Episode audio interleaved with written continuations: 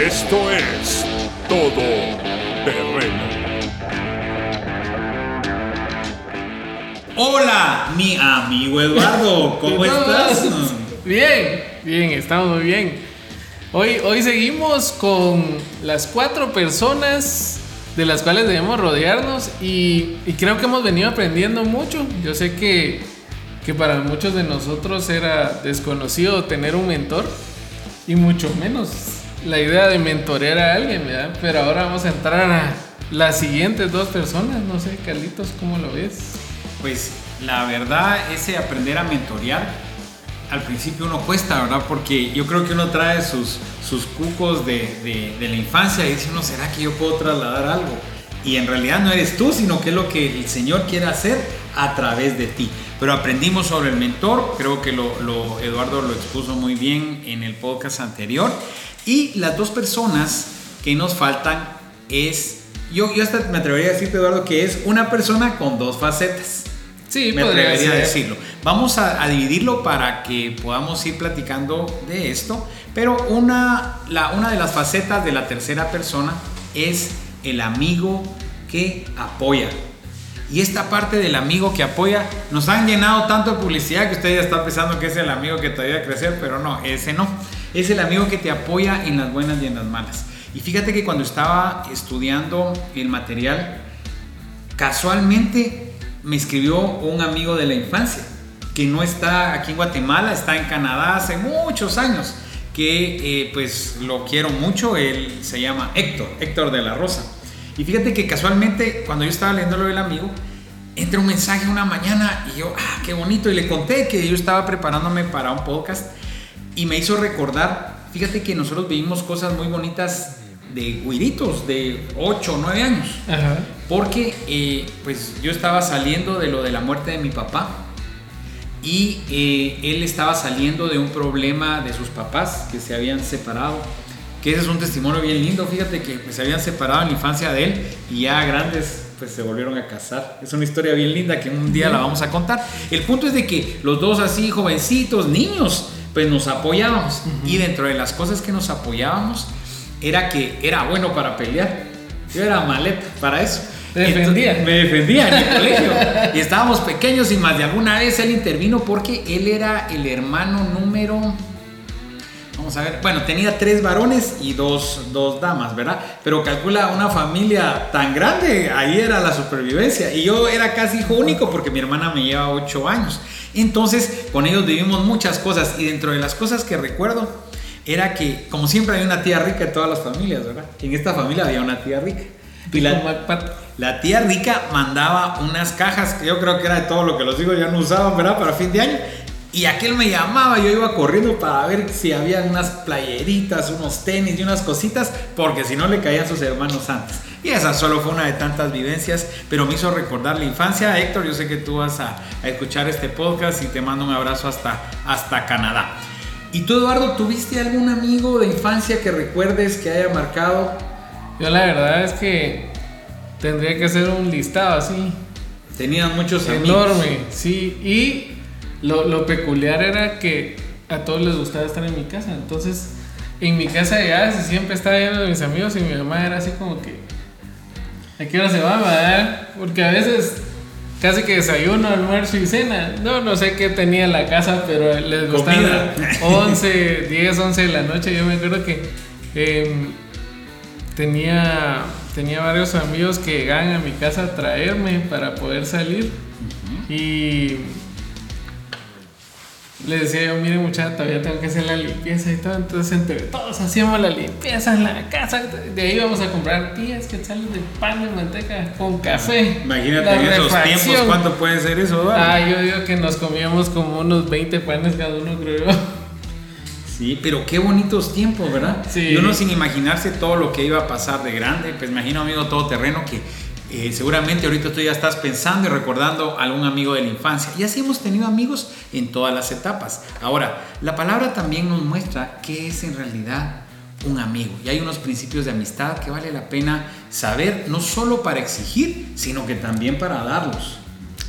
Sí, acuérdense que todos creemos que tenemos amigos, pero muy pocas personas saben lo que realmente es ser un amigo. Y hay unos que se pueden creer expertos amistólogos, si existiera la palabra, pero eh, hay otros que no, o sea, hay gente que pasa por nuestra vida que solo tienen ciertas, ¿cómo, cómo se podría decir? Cierto, cierto protagonismo en cierto tiempo y de ahí ya no sabemos nada de ellos. Pero hay algunos amigos que, que tuvimos en la infancia.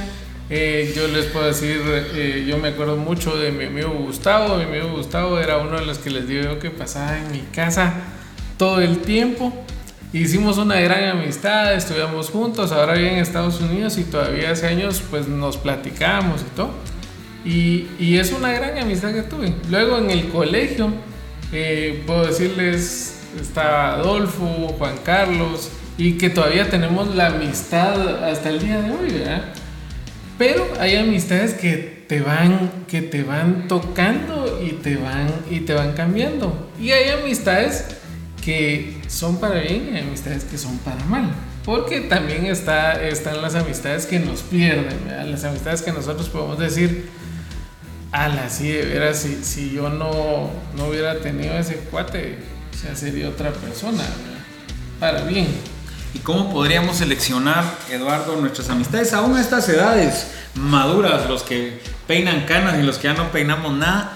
porque nunca dejamos de aprender. ¿Cómo podemos seleccionar nuestros amigos? Bueno, hoy vamos a, a, ver tres, tres formas eh, que nos las aconsejó Salomón, que era uno de los hombres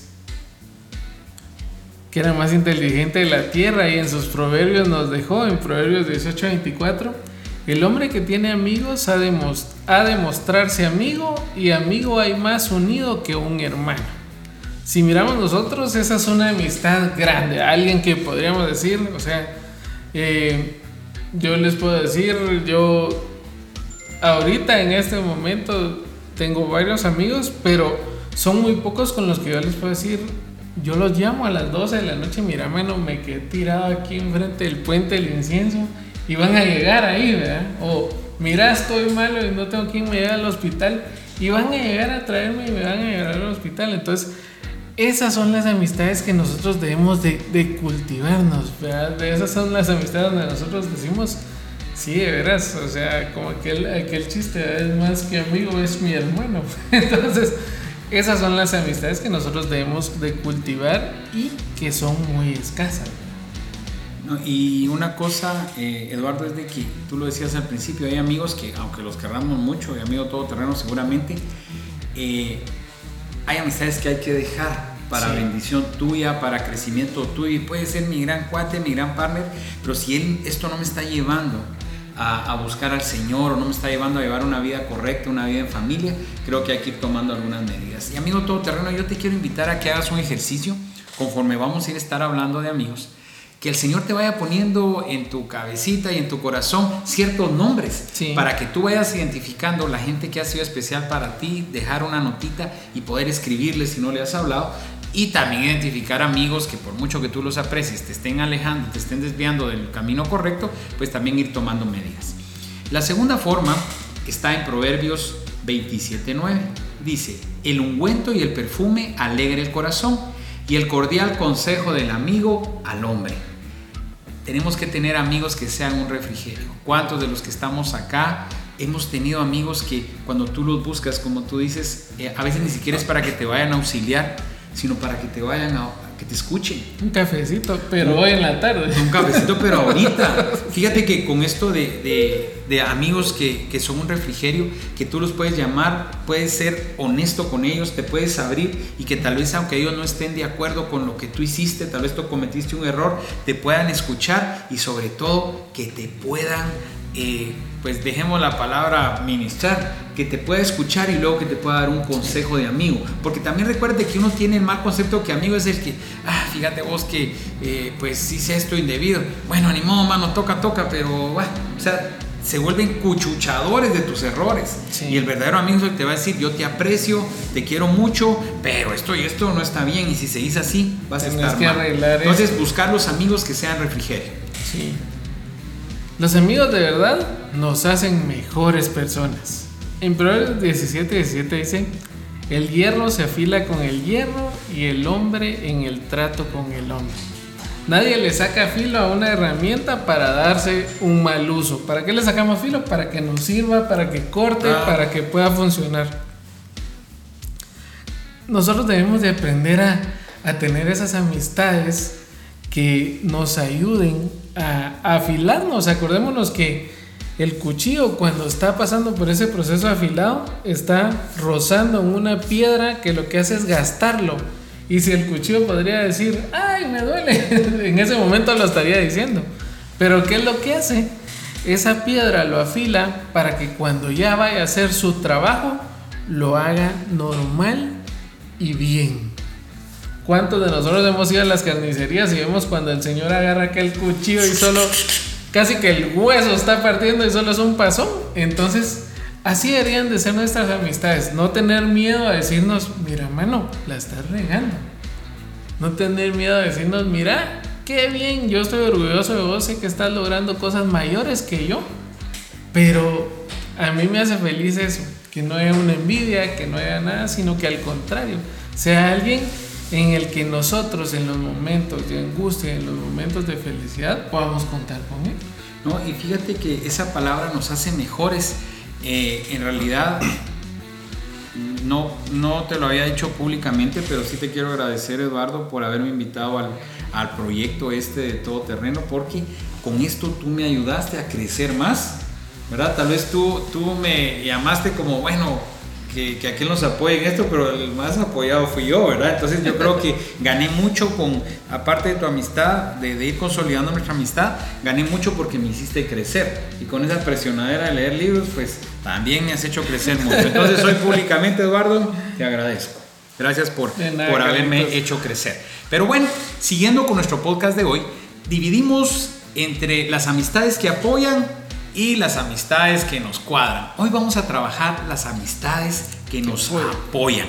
Entonces, siempre volviendo a la palabra, eh, la palabra nos enseña que las amistades hay que cultivarlas. Porque nosotros tenemos la idea que porque es mi amigo, pues ya no lo llamé. Y yo no digo que, que lo llamemos todo el tiempo, ni que todo el tiempo cuchicuchi. Porque fíjate que yo creo que hay un momento donde tú construyes una amistad, las vas construyendo y luego se quedan como que fueran baterías, bajo mantenimiento.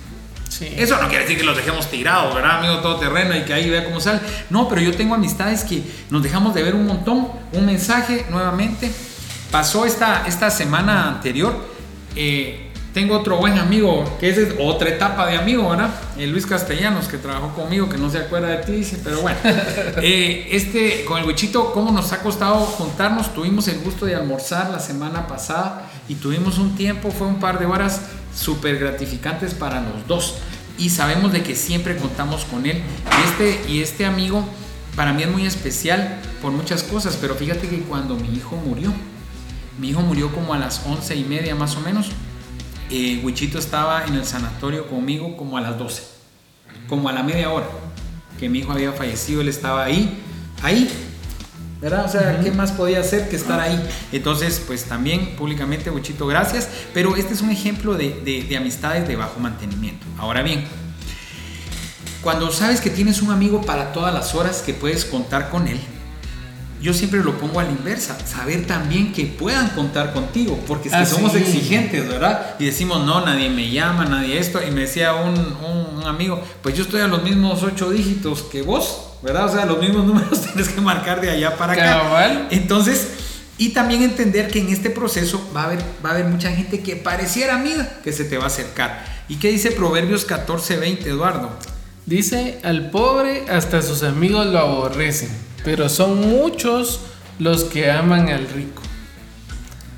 Esos son, no son verdaderos amigos. ¿Por qué? Porque están interesados en lo que tenemos, no en quién somos. Si nosotros vemos que, que tenemos amistades que llegan solo en tiempo de abundancia, hay que empezar a sonar alarmas, ta, ta, ta, ta, ta, ta, ta, ta, ta, porque realmente no son amistades verdaderas. Las amistades verdaderas van a estar con nosotros aún en tiempo de escasez, aún en tiempo donde nosotros estemos enfermos, estemos mal. Recordemos que yo, yo cuando veo esto, el de las amistades me recuerdo mucho esa parte donde dice de que, de que los amigos de Jesús, solo hay uno que dice, era amigo de Jesús, y dice que mojaba el pan en su sopa. Y, y yo cuando me pongo a pensar, ese nivel de amistad, digo yo, o sea, a veces uno ni a sus hijos deja que, que lleguen a sacarle las cosas en la comida. Entonces es una amistad demasiado grande. ¿Y cuántos de nosotros hemos logrado tener una amistad así, ¿verdad? Que realmente podamos contar con esa confianza y podamos contar con eso. Muchos nos hemos topado con amigos que están con nosotros solo por, por ver qué sacan.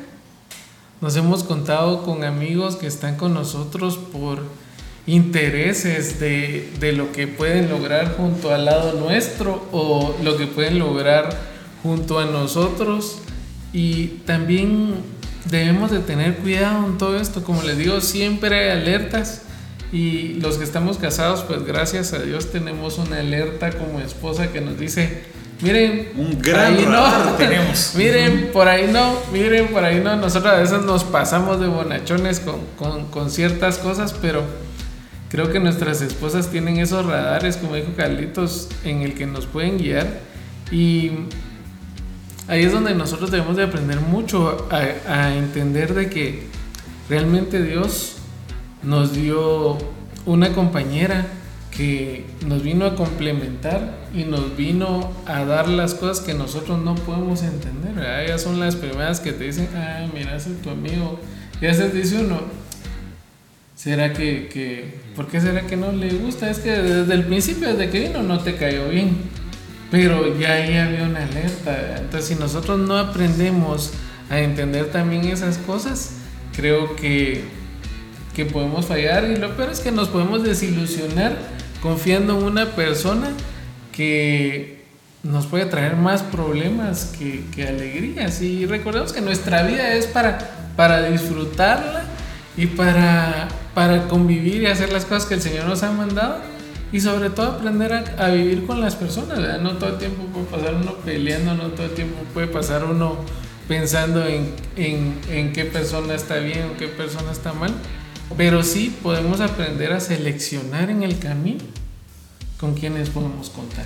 Sí, y fíjate que cuando hablamos de esto de gente que te va a buscar por interés, uno será por un interés económico, pero hasta en las iglesias, Eduardo, cuando, eh, pues a veces nos pasa en las iglesias muy grandes, ¿verdad? Pues ahí todos somos un a uno, les digo yo, ¿verdad? Todos somos a uno. Pero eh, si ven que tú tienes acceso a cierto liderazgo o si tienes acceso al pastor, entonces ya todos te saludan y ya todos se vuelven sus amigos. Qué triste realmente porque no tendría que pasar. Y pasa a nivel iglesia, pasa a nivel trabajo, ¿verdad? El que está más pegado al jefe es el, el cuate de todo, ¿verdad? Sí. Entonces pedirle al Señor que nos dé discernimiento. La palabra nos dice en todo tiempo, ama el amigo. Y encontramos una historia muy bonita, en algún momento creo que ya la, ya la, ya la trabajamos en los podcasts, donde eh, nos habla la relación que tuvo David y Jonatán. Realmente, eh, solo para tener un poquito el, el, Contexto. el contexto, eh, David y Jonatán pues eran bien, bien amigos. Ahora, el papá de Jonatán quería volarle la cabeza a David, literalmente, ¿verdad? Porque después de que él lo puso en, en unos puestos claves, pues eh, eh, se llenó de celos cuando, Sí. cuando David empezó, empezó a, a sobresalir más que él, pero eso no le importó a, a Jonat- a Jonatán. Es que me molesto porque en los cursos la gente dice Jonathan. Cuando me dicen Jonathan, digo, no, no están leyendo, no, no leen la Biblia. No leen la No leen la. Biblia. Entonces, en la palabra nos muestra eh, una relación de amigos. Es tan estrecha esa relación que también se ha confundido y la gente lo ha malinterpretado porque literalmente la Biblia te dice y el corazón de David y de Jonatán se ligaron, quedaron ligados. O sea, hasta hablan de una relación homosexual. Imagínate cómo puede estar el ¿Hasta mundo lo han llevado? ¿verdad? Pero los que hemos tenido amigos aquí, como tú me contaste, como los amigos todoterrenos seguramente lo vieron, hemos tenido amigos, amigos, que uno entiende lo que es esto. Y en la palabra nos, nos relata cómo ellos intercambian algunas algunas cosas como su capa, como su cinto, su espada, que todo eso tiene un significado, ¿verdad? Sí. Y nos, nos ayuda a entender el tema del valor del pacto. Pero en, en esto de, de David y Jonatán, ¿sabes qué fue lo que más me llamó la atención, Eduardo? De que la amistad fue tan estrecha, pero llegó hasta después. O sea, la amistad siempre fue estrecha, pero Ujú. duró a un muerto Jonatán. Sí. Porque en la, en la palabra en Samuel encontramos que está David un día en el, en el palacio y llama a uno de sus siervos, Siba creo que se llamaba, si no mal recuerdo, y le pregunta, ¿habrá quedado alguien de la casa de, de Saúl? Dice él, como Sí. el abuelo, pero era hablando de, de, de Jonatán. Jonatán. Y le dice, sí, hay una persona, Mefiboset. Cabal. Y va a traerlo, ¿te recuerdas que era un niño que, que estaba inválido? Bueno, ahí era un adulto inválido y se lo lleva a la casa del rey y al palacio y que comiera lo que él comía. Entonces él honró post-mortem Esa, esa amistad. la amistad. Entonces esa parte me gustó mucho. Pero cuéntanos, eh, la palabra nos sigue dando tanto, Eduardo. Bastante, tanto, bastante. Con el tema de los amigos, que el tiempo nos mata, pero vamos a ver hasta dónde llegamos, que vale la pena el tema. Un amigo sin importar circunstancias. Y aquí vamos a hablar de Pablo. Pablo dice, no tuve reposo en mí. Él se encontraba débil, con temor y con temblor, dice. En cierta oportunidad él confesó no tener en su espíritu reposo porque no pudo encontrar a Tito. Tito era su compañero y colaborador. La verdad es que Pablo tuvo muchos ayudantes. Entre, entre sus ayudantes podemos hacer notar a Bernabé, que él lo animaba y lo rescató. También podemos hacer notar a Silas, que estuvo con él en la cárcel cantando, imagínense engrietados y cantando ahí. Eh, también podemos hablar de, de Priscila o Aquila, que estuvieron a punto de perder sus cabezas por él. Pero eh, había una amistad, una amistad incondicional que estuvo en todos los momentos de Pablo. Y este era Onesíforo. Ese es un nombre así como para ponerle a uno a su hijo. ¿verdad? Al más chiquito. Sí, Onesíforo. Vení, Onesíforo. Onesifo. Onesi, le diríamos. One. One, vení, Ven, One. One. Onesi.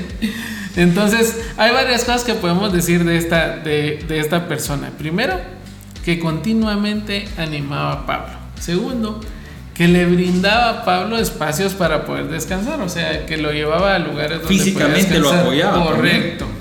Que permaneció con Pablo en momentos difíciles. Que lo animaba en una forma agresiva, dice. Me buscó solícitamente y me ayudó. O sea, que si él no encontraba a Pablo, preguntaba, averiguaba hasta que lo iba a encontrar. Porque había algo en su corazón, me imagino yo, que él sabía que Pablo estaba mal y necesitaba su ayuda.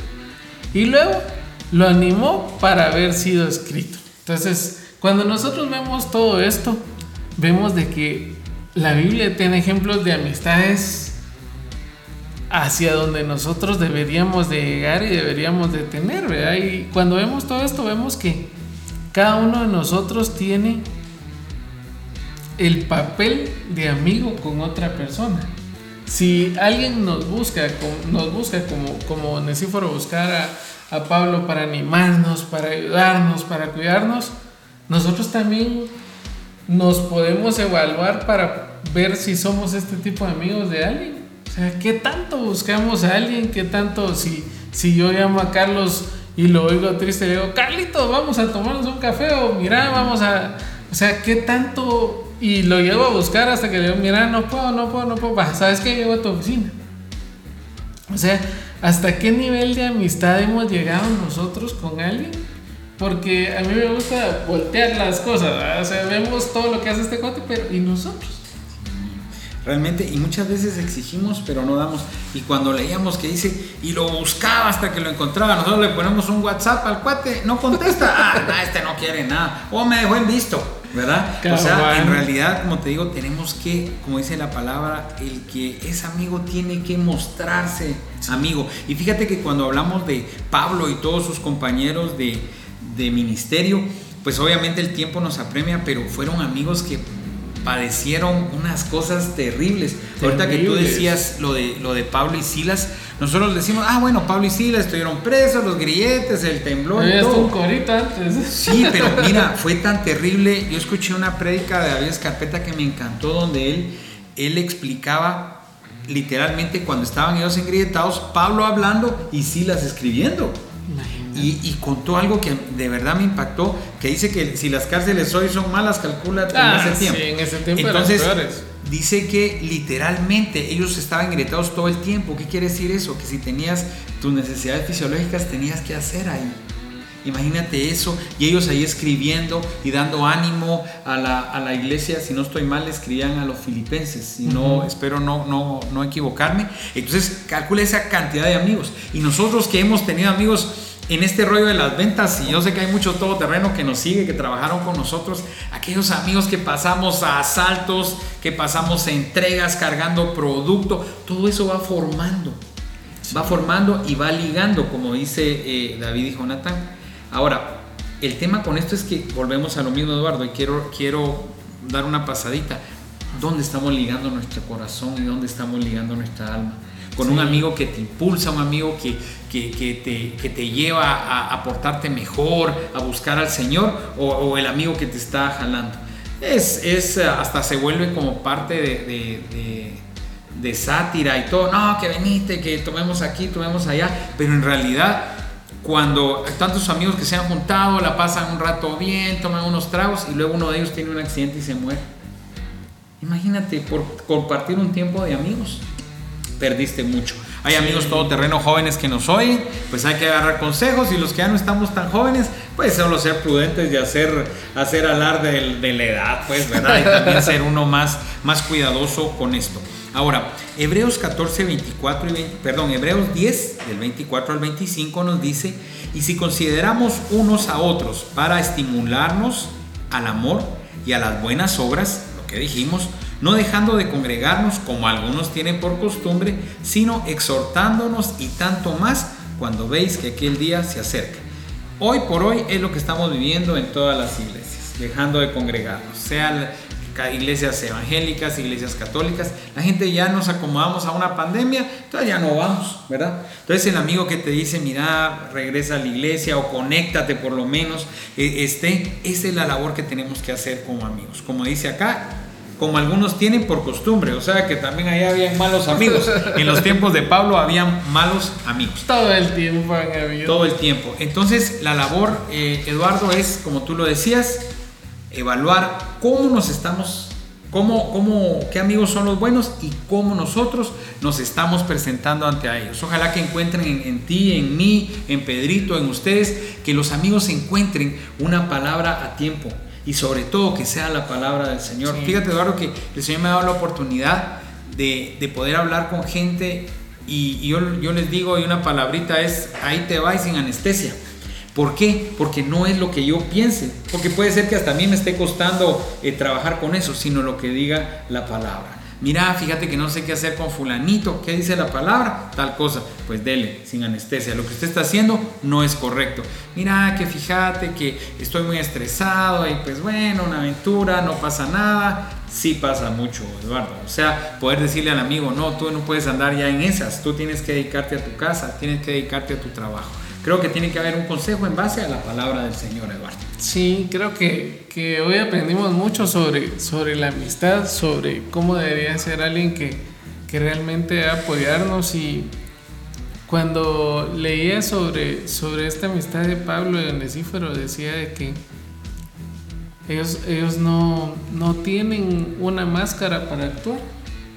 Y, y, qué bonita esa frase porque podemos darnos cuenta nosotros de que sí hay muchas personas que se nos acercan con una máscara que nosotros tenemos que aprender a identificar y eso como, como hombres en realidad nos cuesta mucho, no tenemos ese, todos son buenos. Todos son buenos, para nosotros todos son buenos. A nosotros nos gusta ayudar aunque, aunque ya miremos que están con, con el cuchillo aquí ensartándolo, pero creo que una de las cosas que tenemos que aprender también es a, a aprender a tener amistades sanas, aprender a tener esas amistades que, que realmente van a estar con nosotros cuando necesitemos y darle vuelta. También nosotros ser ese amigo que esas personas van a necesitar. Si alguien nos llama a 2 de la mañana, bueno, levantarnos adormitados, irnos a lavar la cara, ponernos un pan y salir a ayudar.